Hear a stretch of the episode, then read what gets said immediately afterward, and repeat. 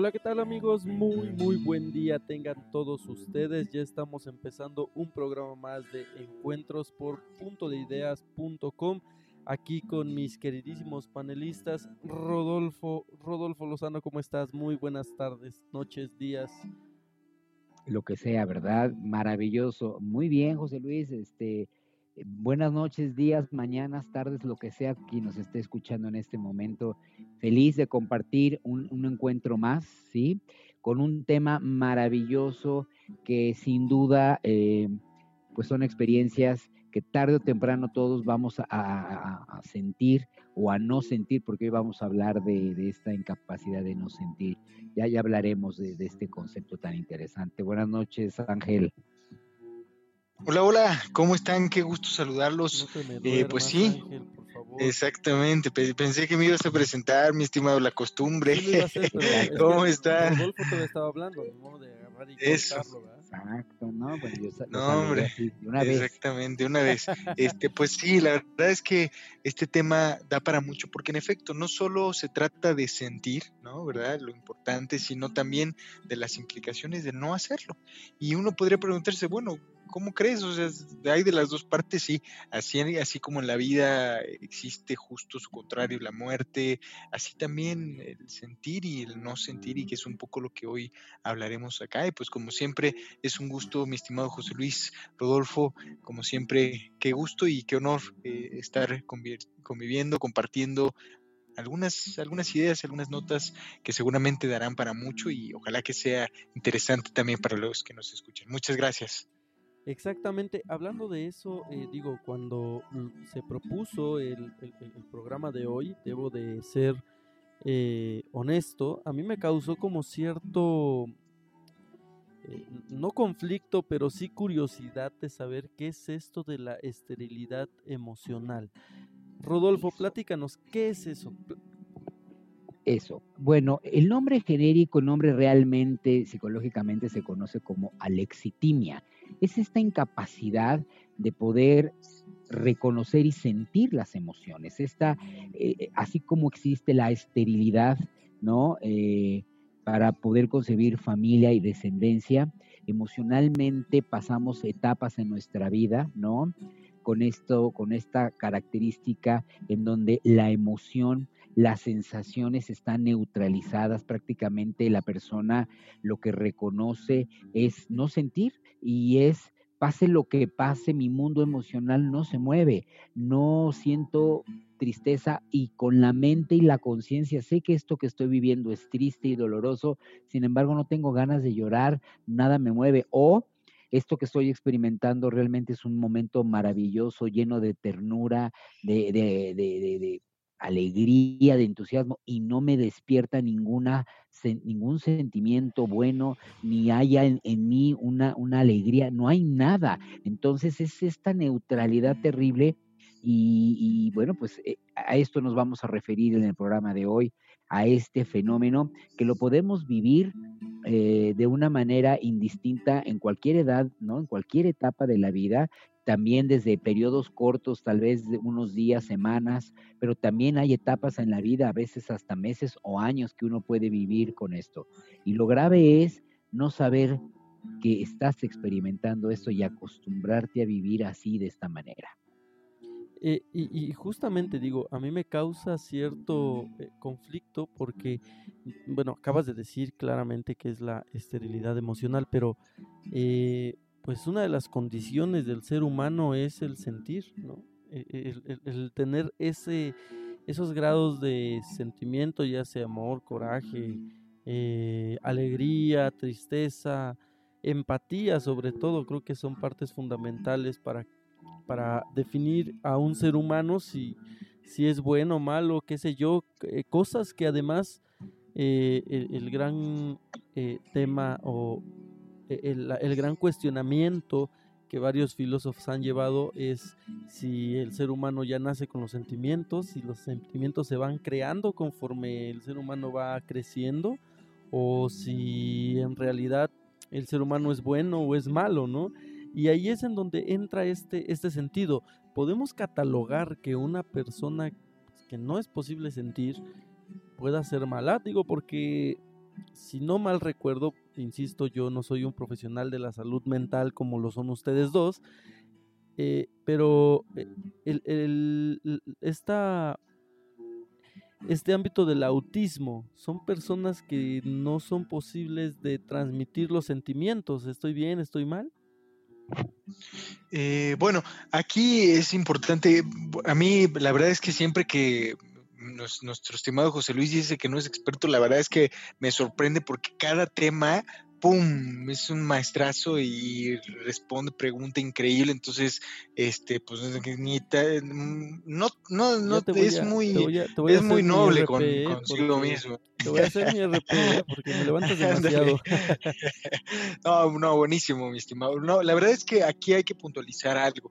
Eh, bueno, en, en nombre, digamos, eh, concreto, ¿no? De, que mencionaba Rodolfo, alexitimia, eh, hace referencia ya al trastorno como tal, que tiene pues referencias eh, neurológicas ya en cierto sentido, pero también cabe diferenciarlo de algunas otras condiciones eh, donde más bien es la represión por las emociones, la represión por eh, sentir o vivir o expresar las emociones, que es un poco lo que también hablaremos hoy y que sin duda alguna, eh, si bien es cierto muchas, el, espectro autista en general se caracteriza en muchos casos por esta condición, lo cierto es que es, es un proceso diferente, llamémoslo así, porque en general el, autismo, eh, más allá de ser una deficiencia, para nada lo es así, yo, yo siempre lo he concebido más bien como una, una forma diferente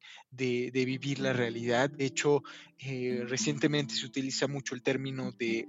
Eh, diversidad eh, neurológica, neurodiversos, en algunos casos se utiliza el término, y en efecto es esta capacidad eh, diferente, distinta de eh, ver, vivir la realidad desde otra, otra mirada neurológica y no por eso una deficiencia. Entonces, en, efecto, hay que, hay que diferenciarlo, pero bueno, podemos seguir hablando justo un poquito. Por eso es que no quise, digamos, perdón que te interrumpa, justo por eso es que, que, no quise como clasificar al autismo como una enfermedad, un síndrome o, o, sea, no sabía cómo hacerlo precisamente porque, como bien lo dices, hay distintos estudios que van marcando las características.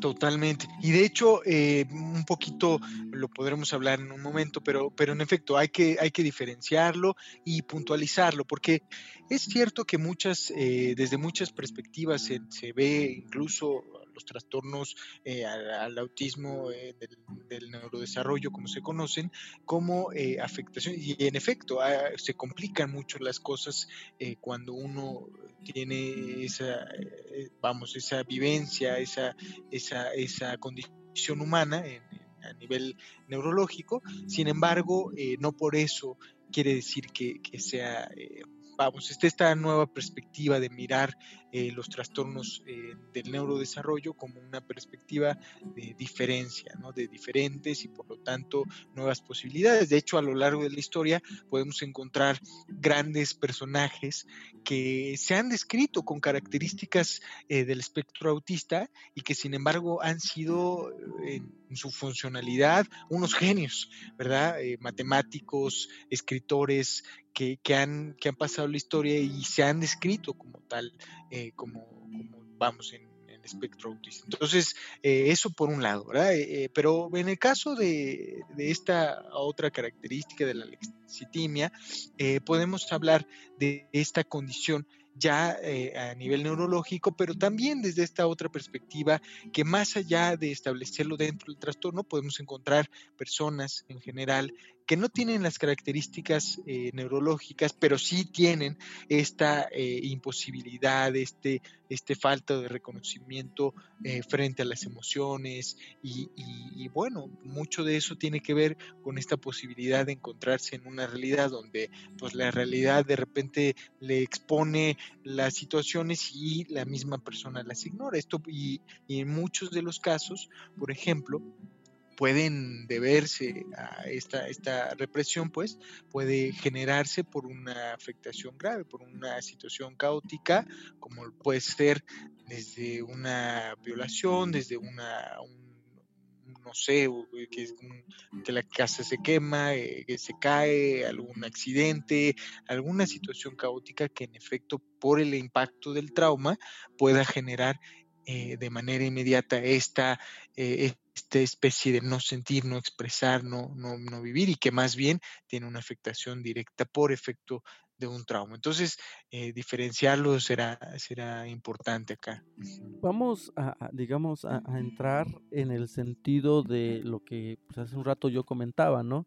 Eh, hay muchísimos pensadores que han estado eh, catalogando o hablando de la condición de los sentimientos en el ser humano, sobre si nacen buenos, malos, si nacen malos, si la sociedad los hacen malos, los sentimientos son culturales o ya vienen incrustados en el ser humano, pero eh, aquí es en donde yo quiero preguntarles, ser, eh, eh, llegar a esa esterilidad sentimental es posible a través de la historia por lo que el ser humano o, el personaje que, que, lo está viviendo, lo está practicando, pues ha tenido, digamos, tantas decepciones le han llegado a ese grado.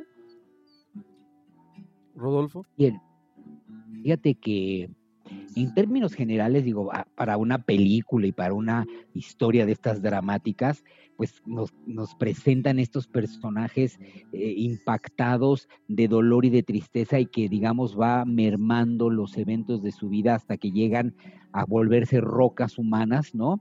Así no es, ¿no?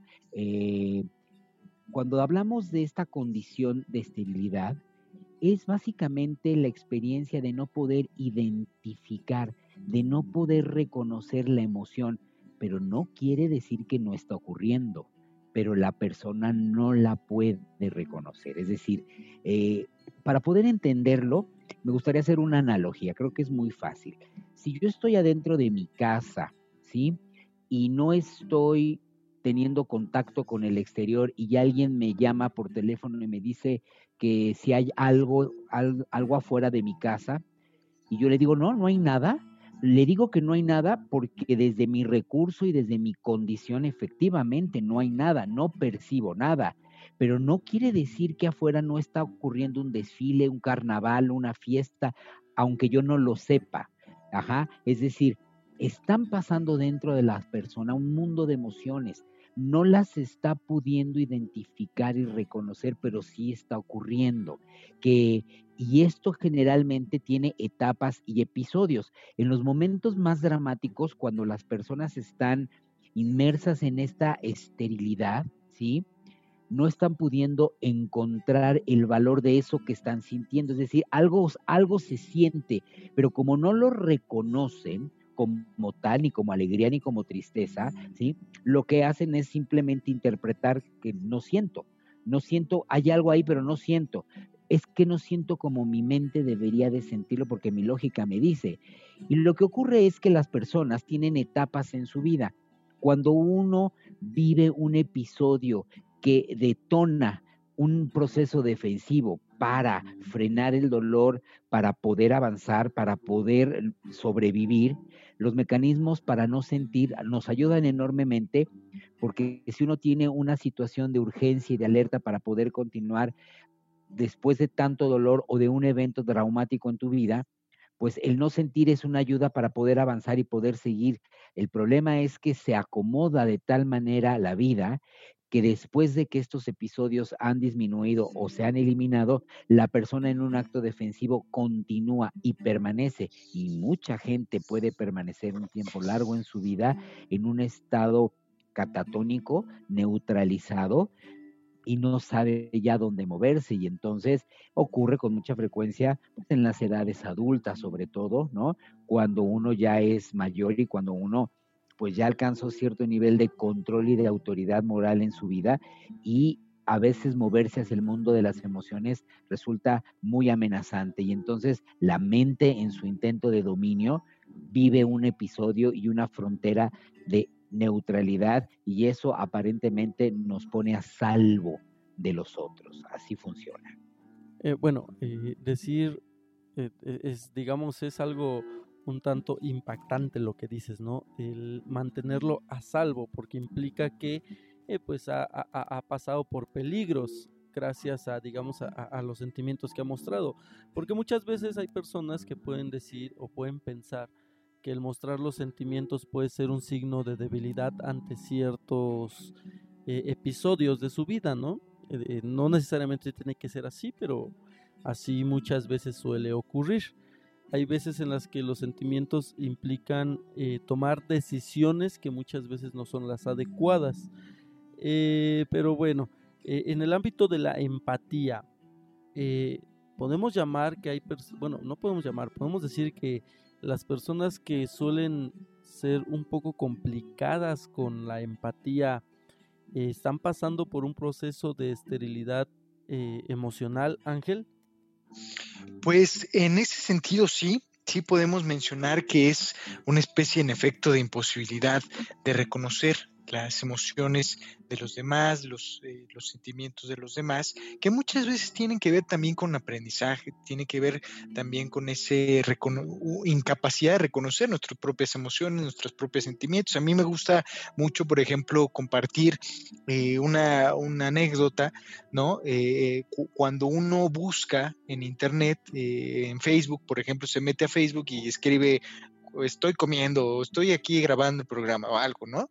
Y aparece justo una posibilidad que dice, em, cómo te sientes, ¿no? Entonces ahí tú le puedes poner los emoticones que quieras en realidad, porque hay una lista infinita de posibilidades, de sentimientos, de emociones que están allí descritas y uno se sorprende porque puede encontrar emociones, sentimientos que no sabía ni siquiera que existían, porque es justo eso de nombrarlos y entonces cuando abre ese, y yo invito a todos los que nos escuchan que lo hagan, que se metan ahí en qué estás pensando, hay una parte que dice, eh, no porque le quiera hacer publicidad a Facebook, ¿verdad? Pero ahí hay una parte que dice justamente cómo te sientes y entonces uno le da clic y abre un catálogo no, la verdad, tipo 60, 70 opciones, y entonces uno reconoce que si uno uno aprende y se entrena a reconocer sus propias emociones, uno también puede reconocer eh, las emociones de los otros. Obviamente, pues uno se va a dar cuenta perfecto cuando el otro está enojado, cuando el otro está contento,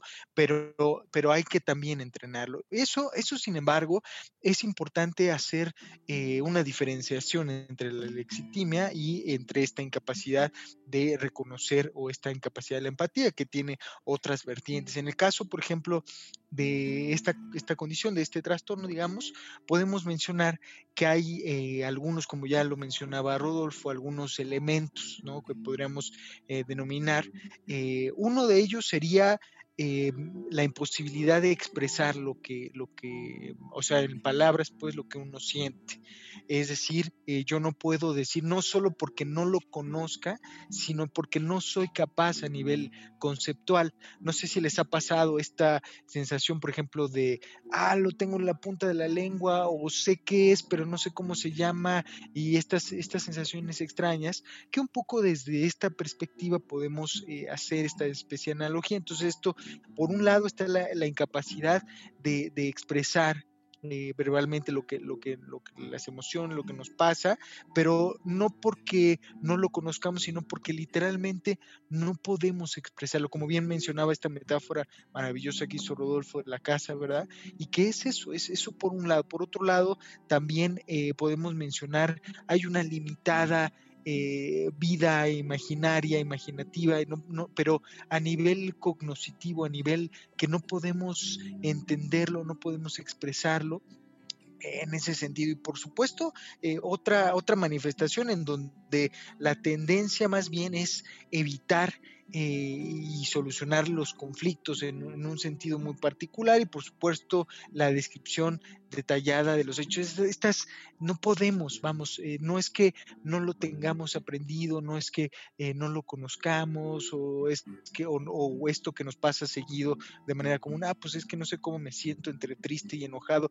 No es eso, es más bien esta imposibilidad a nivel de expresión, a nivel cognitivo, de no poder hacerlo, no porque no sepa sepamos cómo nos sentimos, sino porque literalmente es desconocido para nuestra cabeza, es desconocido. Es como si viéramos eh, letras, si no conocemos el idioma ruso, como letras en ruso, un poco, un poco desde esa perspectiva, que no quiere decir que no ocurran, pero quiere decir que no podemos eh, comprenderlo, no podemos expresarlo. Y un poco por eso le llaman ¿no? La clausura del sentido.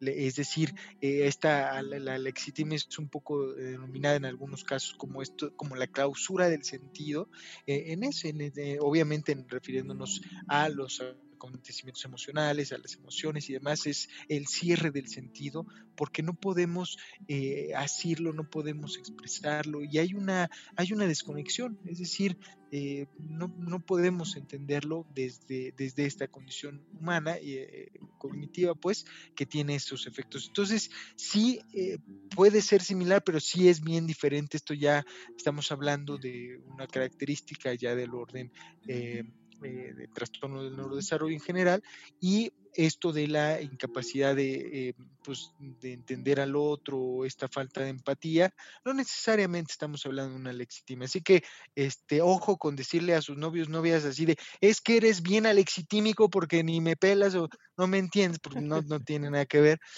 Pero, pues ya si se lo quieren decir, pues que conste que nosotros, bajo advertencia, no hay engaño, ¿eh? que conste que nosotros le dijimos que no. Otro periodo de, esterilidad emocional podría ser cuando, eh, por ejemplo, entran en un estado de luto, cuando ciertos episodios que llegan a ser eh, pues, no catastróficos, sino de gran sorpresa, eh, y no sepan cómo reaccionar, que no terminan, digamos, por demostrar ese sentimiento en el momento en el que lo están pasando, Rodolfo? Sí, el, este, este quedarse en medio del camino es prácticamente lo que estamos hablando de esta esterilidad, es decir, si hay un evento en tu vida y la persona dolorosamente está experimentando el sufrimiento, pues está en una coherencia emocional, es decir, el evento catastrófico, el evento doloroso tiene una reacción y un sentimiento doloroso que permite la sanación de una emoción que debe curarse y que debe expresarse. Si ante un evento triste y doloroso de la vida la persona no puede llorar, la persona no reconoce que dentro de ella hay tristeza, a pesar de que su lógica y su experiencia visual, gráfica, lo que está fuera de él, le dice, esto es triste, pero internamente no siento tristeza, ahí es donde está la, la esterilidad, es decir, esta confusión y mucha gente llega a esos estados efectivamente por no permitirse vivir, ¿no? Y, y interpretar, ¿no? Y darle a su cuerpo y a su emoción, pues el repertorio de ejecución que requiere, porque pues mi cuerpo, mi ser me dice llora, pero yo no voy a llorar, ¿no? Mi ser me dice grita, pero yo no voy a gritar. Yo cuando el, la persona se vuelve un domador de la emoción y cuando controlas y cuando quieres tener un dominio en donde no se vea, no se exprese, no se, no se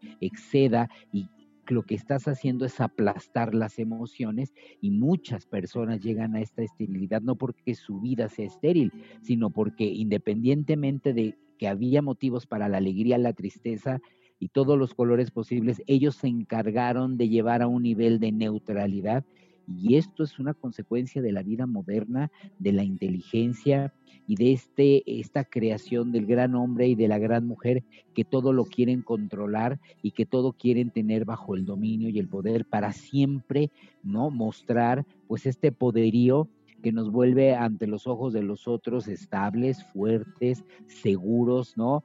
Y entonces pues es una trampa, es una trampa que a largo plazo este, nos la cobra la vida muy cara, porque el día que tenemos que sentir ya no sentimos.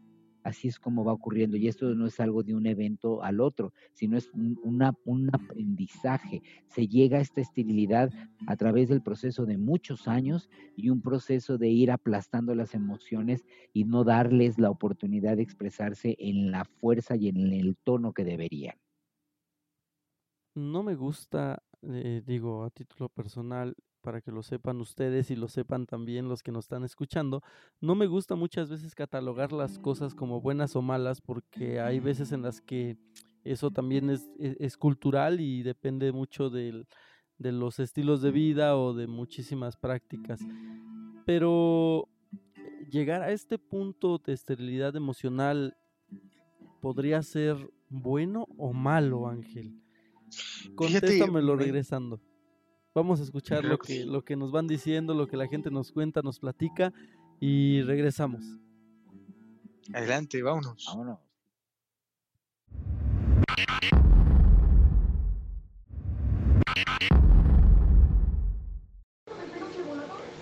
Es muy importante para mí sentir amor, coraje, odio, eh, felicidad, mm, tanto para mí como para expresárselos a las demás personas, porque quiere decir que tengo el control de mis sentimientos y aparte, pues si yo quiero a alguien, pues esa persona lo siente y también la hace feliz. Igual, si tengo coraje, tener la capacidad de expresar que algo me está molestando. Entonces siento que es muy importante que uno pueda, pueda estar y ser consciente de lo que siente. Thank you.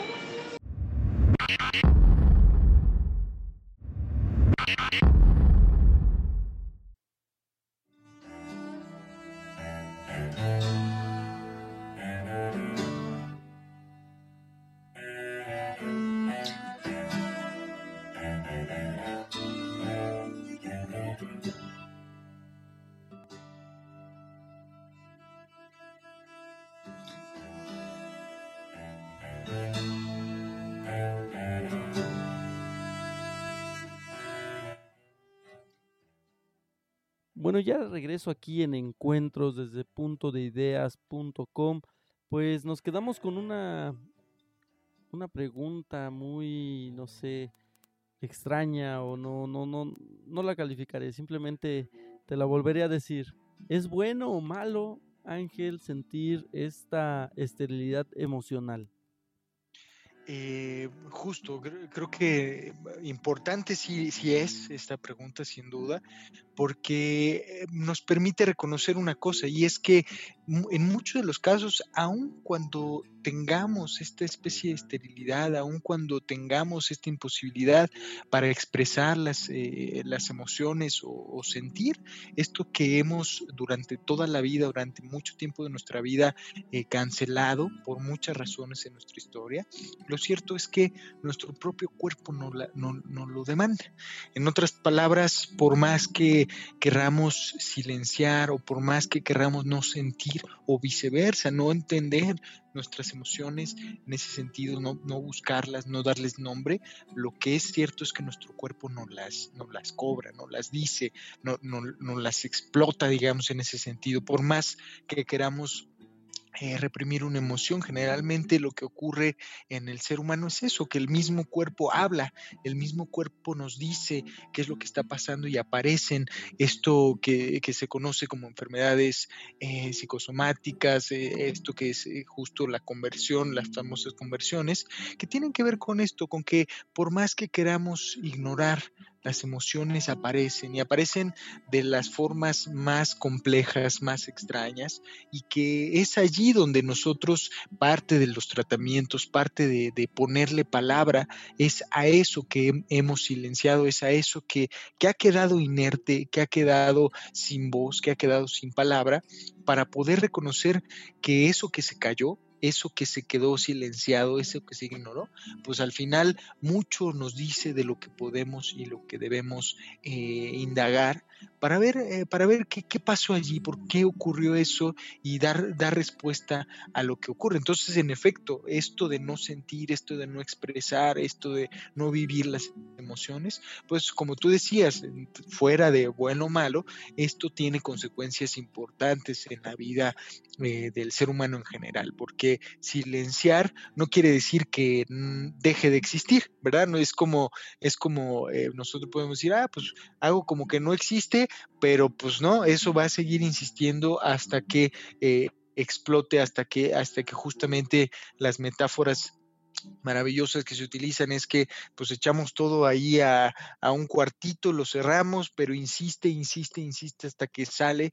y sale de muchas formas. En el mejor de los casos, eh, un caos que lleva a, la transformación, en el peor de ellos, pues muchas otras historias un poquito como lo comentamos. Entonces, en efecto, esto de no sentir, no expresar, esto de vivir estas emociones, eh, pues son procesos complejos porque eh, aparentemente están silenciadas, aparentemente uno dice, bueno, pues este nunca se enoja, o bueno, este nunca se ríe, o bueno, este nunca siente, ¿verdad? Es una roca en emociones y cuando realmente nos damos cuenta esa, esa, esa situación inerte, esa, esa especie de roca, esa especie de sensaciones eh, de, no expresión, de no sentir, pues realmente habla mucho y, dice mucho. Y, para eso un poco nosotros eh, nos entrenamos. Fuera del sentido estamos nosotros para poder ver eso que la palabra no puede decir y que nosotros poco a poco en los tratamientos pues le damos palabra para que eso eso no se vuelva acto, para que eso no se vuelva caos, sino más bien para que se vuelva parte de, una narración, parte del de el propio tratamiento y que permita hablar eso que sufre, eso que duele y que quedó, eh, insistimos, en apariencia silenciado. Y yo quiero preguntarles a, nuestro querido público cuántas veces hemos eh, hecho como que no pasa nada y nomás llega un momento donde decimos, pues no, sí pasaba y pasa mucho, necesito ayuda. Entonces no lleguemos a eso y justo por eso invitamos, ¿verdad? De vuelta a reconocer esto como preventivo, ¿no? Esto, esto evidentemente pues no sustituye una terapia, ni mucho menos, ni piensa hacerlo, sino más bien es eh, poner los puntos sobre la mesa que permitan reflexionar y dar cuenta que, pues en efecto estamos en un mundo donde vivimos cosas así, ¿verdad? Y qué importante es eh, retomarlas como, como consideración para, para trabajar nuestras emociones. Totalmente, mi estimado José Luis. Yo pienso, José Luis, que aquí es importante eh, sobre tu pregunta, ¿es bueno o es malo? Fíjate que, pues, depende, ¿no? Depende. A ver, depende porque... Depende de qué?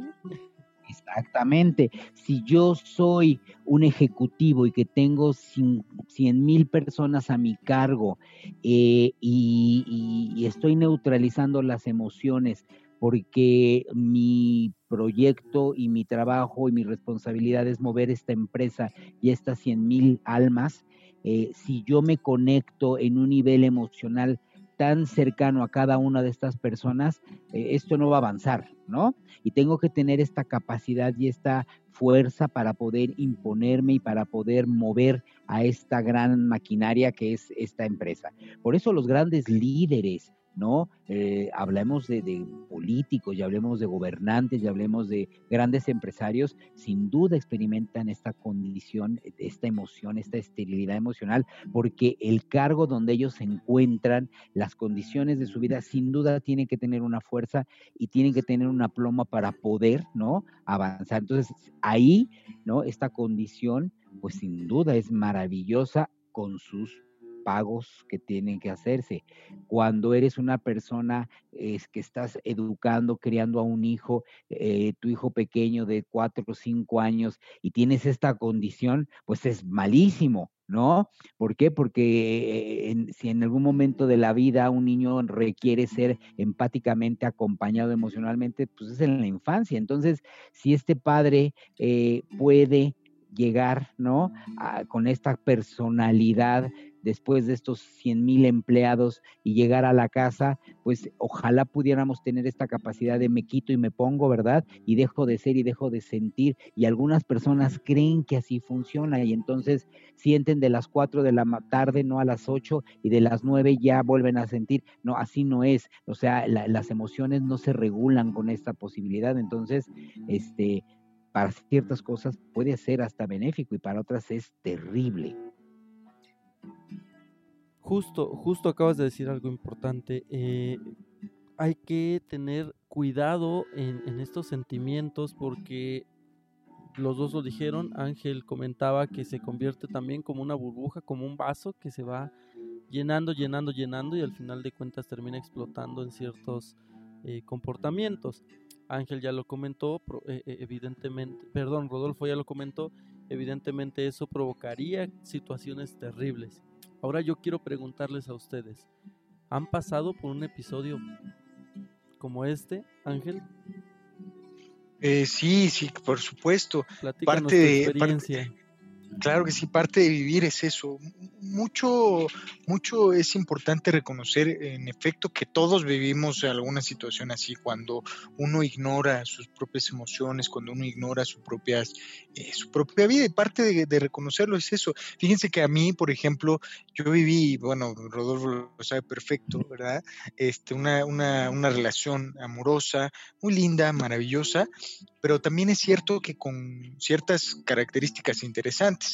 Eh, una de ellas es que, en efecto, pues en muchos sentidos no me sentía contento, no me sentía feliz, en muchos sentidos, eh, por muchas cosas que evidentemente yo también hacía, pues, ¿no? En ese sentido no había una reciprocidad, pero algo que, algo tan simple como en una relación amorosa, uno puede reconocer en efecto que pues si no se siente y uno se, como que no checa, como que no hace sentido, pues algo ahí dice lo que muchos eh, colegas decimos, ¿verdad? La angustia, el sufrimiento no miente, las sensaciones no mienten y un poco parte de eso es reconocer que si uno ignora, pues lo único que pasa es que pues va ignorando, ignorando, ignorando y va generando evidentemente afectaciones. Y eso, eso pasa en muchos sentidos, no solo en una relación, en una relación padre-hijo, una relación em, eh, de trabajo, en, de amigos, de amistad también, donde es importante eh, sentirnos. a mí me encanta compartir, bueno, más bien puntualizar eso, que es importante sentirnos porque es allí donde algo nos dice, si nos sentimos increíblemente felices y maravillosos y de repente empieza esa sensación de malestar, angustia, que, que, no está bien, que uno no está bien, es importante puntualizarla, verla y saber que algo no está bien y, buscar evidentemente alternativas, porque mucho eh, ni, ni quedarnos, eso es importante, ni quedarnos en la parte de víctimas, ni tampoco, eh, mucho menos. En otro sentido es, si yo me estoy sintiendo mal, si yo, si yo estoy sintiendo algo, algo extraño, es importante revisar por qué, porque si no, entonces nos quedamos allí donde, donde nos sentimos incómodos de ciertos sentidos y lo importante y puede ser peligroso porque si yo me quedo en una relación, por ejemplo, en violencia, que hay violencia, ¿no? Si yo me quedo en una relación donde hay violencia, donde hay golpes y tal, y entonces yo me quedo mucho, mucho también es no poder ser capaz de salir. Y esto no es que uno nazca con la capacidad de decir basta, pero es parte de, prevención, parte de reconocer, de, invitar de vuelta, ¿verdad? Esto, esto sentirnos, sentir las emociones, porque eso va a permitir que si llega un momento así, sepamos decir basta y, y sobre todo en un país como el nuestro, que la violencia pues está todo lo que da, ¿verdad? Entonces, eh, que, es importante reconocer y saber que hay alternativas. Entonces, sí pasa desde lo cotidiano como una relación amorosa, una relación de trabajo, de amistad también, eh, donde lo importante es reconocernos, sentirnos, sabernos, porque ahí con, con ese reconocernos y sabernos en este, en este vamos, en este sentido, sabemos donde ya hay abuso, donde no estás a gusto, donde no eres feliz, donde sí eres feliz, donde te gusta y además es parte de saber que pues también mucho de, de, de, de lo que tú hagas va a generar esos estados de bienestar. Yo, yo digo, ya lo he comentado acá, uno de, mis propósitos de este año, bueno, de los últimos años en general, ha sido eh, nutrirme mejor. Y parte de nutrirme mejor es eso también, es eh, construir eh, mejores eh, relaciones de amistad, de, compañerismo, en fin, este, para, para saber que eso, eso es parte de, convivir con quienes quiero convivir, en fin, es, es como permitir abrir después, como este programa, que la verdad es que un pretexto hasta de nutrirme, un pretexto de convivir y un pretexto de saber que esto, esto me gusta, esto me nutre, y es recordar que a nutrirse, yo, yo digo a nutrirse, no con papitas ni mucho menos, sino más bien justo con, con, momentos que nos creen en significados en la vida. Y creo que eso es, eso es importante.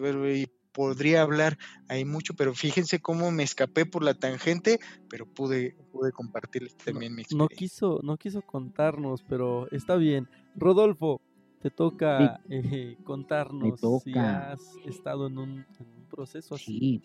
Sí, he estado en un proceso de esterilidad emocional en algunos momentos de mi vida, sobre todo algunos muy dolorosos. Este, prácticamente la mayor parte de la gente que experimenta esterilidad emocional es ante el dolor y el sufrimiento, no ante el placer. Nadie quiere abandonar el placer y no sentir el gozo. Eso es una condición del gozo y del sentido de vivir. Lo que es a, a lo que rechazamos y no queremos es justamente el displacer, el desamor. Entonces, en un acto de sobrevivencia y de avanzar, he tenido que pasar etapas de mi vida de mm, justamente de esterilidad emocional, sobre todo cuando ha habido algún momento, por ejemplo, en algún momento de mi vida eh, viví solo y pues había poco dinero y había muchas cosas que pagar y había muchas cosas que comprar y querer y entonces eh, mi esterilidad emocional era prácticamente pues yo no necesitaba nada, yo no quería nada, este nada me hacía falta y este y prácticamente de, de que todo se me antojaba tiempo antes y de repente ya nada quería y era un, un, estadio realmente de sobrevivencia, ¿no? Este, vivía yo en el extranjero y en ese momento pues pasaba el fin de semana prácticamente con una baguette, ¿no? Eh, todo el día comiendo pan, este, dando la vuelta en un batubús en, en el eh, en el río Sena, eh, me subía al, barquito que te lleva a explorar, mientras tú no te bajes no tienes que volver a pagar nada, y entonces pues vivía yo allá adentro todas las horas hasta que se hiciera de noche, y en una contemplación y en una experiencia inmensamente maravillosa de una emoción positiva, anulaba la experiencia dolorosa, ¿no? Y eso me compensaba y era un caos porque me, generaba simultáneamente un gozo inmenso, pero al mismo tiempo no quería sentir lo otro y entonces era una fuga, era una etapa muy, muy ambivalente y eso también cuando anulamos y hacemos esterilidad emocional vivimos los contrastes, porque entonces para sentir lo que hacemos es que nos vamos al otro lado de la calle, de la emoción, para entonces hacer un equilibrio y eso siempre el sistema trata de hacerlo en un intento de sobrevivencia. Así es, eso es un, también eh, un proceso de sobrevivencia, como bien lo dices, porque eh, pues lo que intenta no, no, no, no, sentir es justo lo que, lo que hace, pues digamos, desdichado a uno, ¿no? No, lo que hace no disfrutar la vida. Pero también he visto, o a menos que sea eh, cuestión de miedos, personas que tratan o evitan de sentir el amor Sí, claro. Sí, totalmente. El amor, el, eh, también el placer, por ejemplo, mucho, mucho tiene el placer, el dolor, eh, que en efecto están estas ideas, estas eh, personas que lo viven así, y en efecto, no solo es sentir, evitar sentir lo negativo, sino también en algunos casos, digo, obviamente los extremos también, esto de no, no, no placer, no no, no gozo, no, eh, que es de los menos, pero realmente ocurre también, como bien lo mencionabas, y, y pues bueno, cuidado a sentir y, bueno, pues es parte de la vida, somos, somos seres sensibles, somos seres sensibles y, y es parte de sentir, así sea, acordemos también que el dolor, el miedo, la felicidad, todo es también nos dice algo de, nuestra realidad. Y nuestra cultura mexicana, nos, tenemos, o sea, las canciones, por mm, ejemplo. Bueno, eh, usamos porque además todo, en, algún programa haremos un análisis de las letras y de las más dolorosas y de las más angustiantes y, y, y, las escuchamos dos, tres, cien veces, ¿no? Porque ahí, ahí viene, ¿no? Ahí viene el mantra que no, que me va a permanecer toda la vida donde no soy feliz, no tengo, no soy, no puedo, ¿no? Este, o al revés, es un pretexto maravilloso para este engancharnos con esta parte de, del dolor. Ahora, quedarnos en el dolor o quedarnos en el placer es una elección. La esterilidad emocional es esta neutralidad en donde ni uno ni otro, justo en la mitad, en donde la conciencia, yo sé que esto debería de llorar porque esto es triste y sin embargo no siento tristeza. Esto debería de darme tanta alegría y sin embargo no me la da. Eso, esa neutralidad, porque eh, el que uno se puede ir un extremo al otro es hasta, hasta digamos, catártico, ayuda, ajá, pero esta, esta franja neutralizada de un aparente sin sabor, eh, eso aniquila, aniquila y deja a la gente con un sentimiento este, de un vacío tan profundo que ni el bien ni el mal están ahí. Eh, digo, y ya mencionaste muy bien las cuestiones eh, culturales porque, y como lo he dicho en muchos eh, programas, los ámbitos culturales también son cosas que van guiando la vida y van, y van guiando también la salud mental. Y ahí es a donde voy yo, por ejemplo, con los, los, ahorita que estábamos hablando de los que le huyen al placer en todos los sentidos del sentimiento, pues tengo entendido, y si no me, corrigen, que habían monjes que se flagelaban por sentir placer. Toda una, toda una cultura, totalmente, que, en efecto que es... El pecado sigue siendo eso, ¿eh? Sí, totalmente, que es justo, es sentir, y, en efecto, a lo largo de la historia se ve eso clarito, de hecho, por ejemplo, la frase to proton cacón, eh, que, que quiere decir el cuerpo es el origen del mal, pues estas emociones eh, de placer, de gozo, pues eran algo extraño, porque en momentos de la historia era eh, todo ir con el espíritu, todo ir hacia el espíritu, y luego poco a poco el cuerpo fue siendo eje, por ejemplo, en el renacimiento, ¿verdad? Estamos hablando, es claro, el arte, por ejemplo, permite ver mucho cómo cómo, se expresa la realidad en el mundo. Eh, vemos las obras Miguel Ángel, por ejemplo, eh, que, ya son eh, del Renacimiento, ya son, digamos, posteriores a estas, a estas etapas y que, que, justo expresan eso, cómo ya el cuerpo empieza a ser otro, otro espacio, ya no es el origen del mal de las emociones, sino justo todo lo contrario, es ya parte de, de ya se integra la realidad y hay que, hay que dar cuenta que nuestra, nuestra, pues, nuestro mundo pasó por eso, eh, así que no pasemos nosotros de vuelta por todo eso y no incorporémoslo eh, como una realidad, eh, como una realidad que existe, que sentimos, que vivimos en general.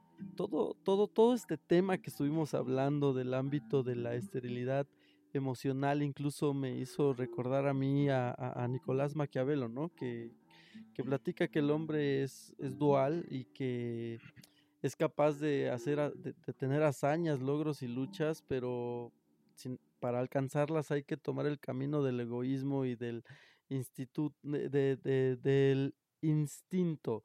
O sea, eh, a la vez hay que sentir, pero no hay que sentir, digamos, con el corazón, ¿no? Eso es, sí, sí, sí. La, la, eh, la esterilidad emocional es prácticamente una anulación al afecto, a la emoción, la que sea, y un eje de control prácticamente a través de la mentalidad. Y entonces, quien dicta la forma de ser y de estar en el mundo es el pensamiento. Eh, las personas que tienen una esterilidad emocional se rigen por la ley del orden de las ideas y entonces las ideas les llevan y entonces en una coherencia, ¿no? En una, en una capacidad de la comprensión y de la inteligencia saben que hoy en este momento esto es vivido con dolor, se tendría que sentir dolor, bueno, yo no lo siento, pero el otro siente dolor, por lo tanto, hay que regalar flores porque así dice, ah, ahora hay que, hay que regalar amor, ahora hay que dar una carta, ahora hay que decir, y entonces se van moviendo acartonadamente por un deber y una obligación que dicta un estilo, una cultura, un pensamiento, pero que no nace desde el, desde el interior de ellos, ¿no? Ni para bien ni para mal.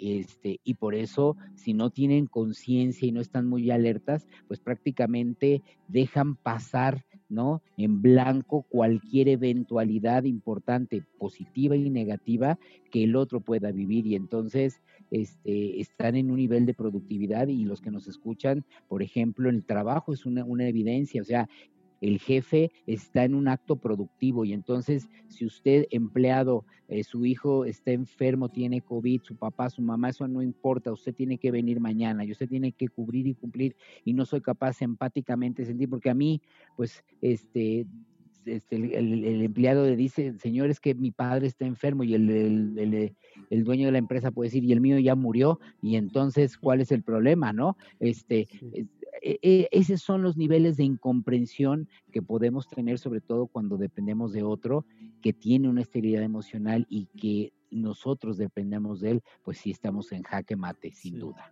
Justo, fíjate, eh, por cuestiones de la vida estaba viendo un programa hace un rato, La Ley y el Orden, en uno de los capítulos en donde eh, eh, el fiscal tiene un caso en el sentido de que los padres querían eh, pues matar a su bebé que mm, tiene muerte cerebral, que ya no va a vivir, simplemente respira a través de, de, oxígeno, bueno, o sea, bueno, obviamente, pero me refiero a través de máquinas.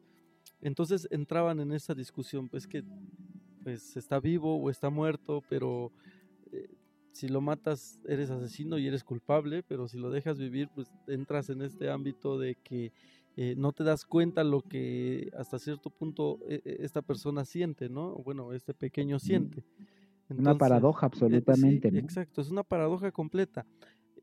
al final de cuentas, también dice, la ley es la ley y la ley implica esto y la ley dice que eso está mal y se acabó. Por eso dicen que la justicia ciega hasta cierto punto.